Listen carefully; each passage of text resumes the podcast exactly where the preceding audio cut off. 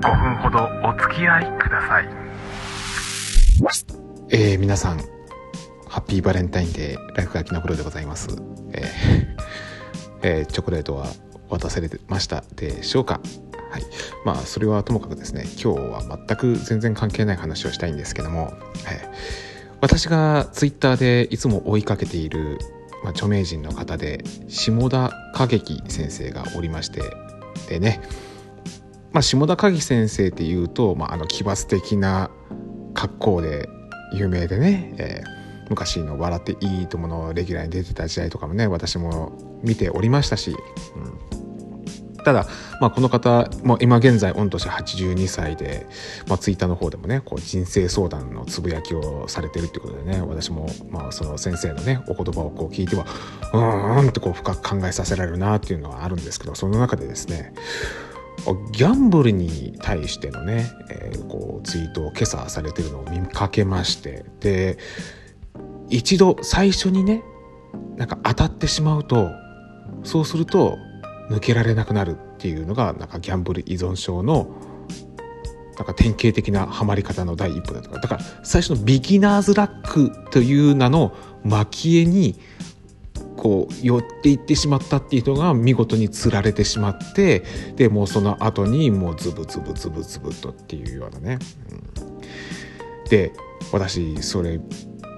見てちょっとびっくりしたんですよ。えまさか下田先生がそのギャンブル依存症だった時代があったのかってつい勘違いしましてね、まあ、Google で検索してみたらねあの下田先生の息子さんである下田大樹さんがギャンブル依存症になってたっていうことでね。ああそうだったのかと。まあそれこそねもう日本のもうバンバンに売れっ子のタレントでもあったし作家でもあった、まあ、その下田景樹先生を、まあ、当然、まあ、一般の人から見るとものすごい金持ちですよね。その金持ちの息子だからっつうことで、まあ、金銭感覚がだいぶあれだったっていうことでね。もう20代前半でもう借金を3,000万抱えるほどのこう闇ギャンブルにはまっていたっていうような話でね、まあ、そこからなんとか、まあ、今回復されてでどっかの市議会議員にまでなったっていうんですかね。いやこれもびっくりな話なんですけども、まあ、人生波乱万丈だなと思いながら、うん。ただ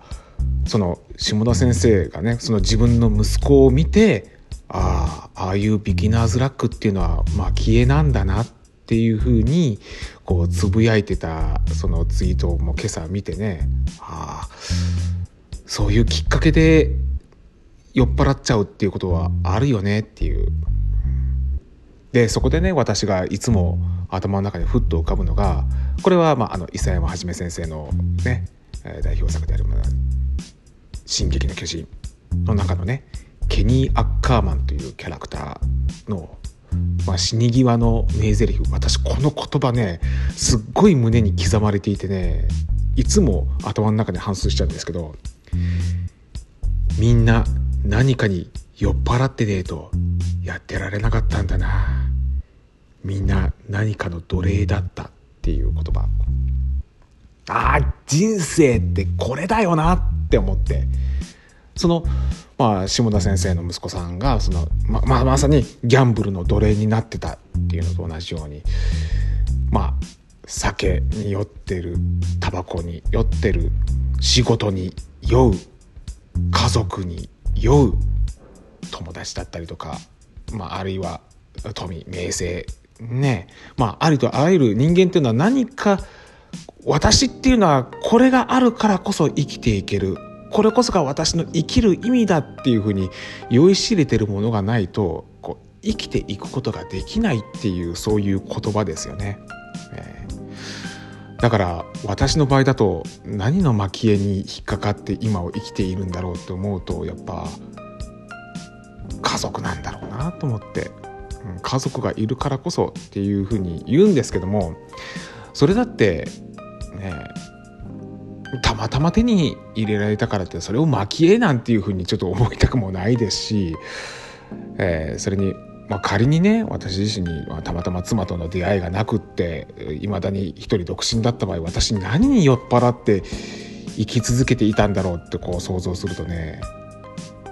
なんかちょっとゾッとするなってあ自分空っぽじゃんなんていうふうに思ったりもしてねえーちょっとゾッとしたりするっていうなんか今朝の下田先生のツイートを見てねなんだかそんなこと思ったっていう話でございました。あもう5分経っちゃいましたけども。はいというわけでバレンタインに言う喋り話じゃないよね。すいません失礼いたしましたこの番組はアンカーをキーステーションにお送りしました。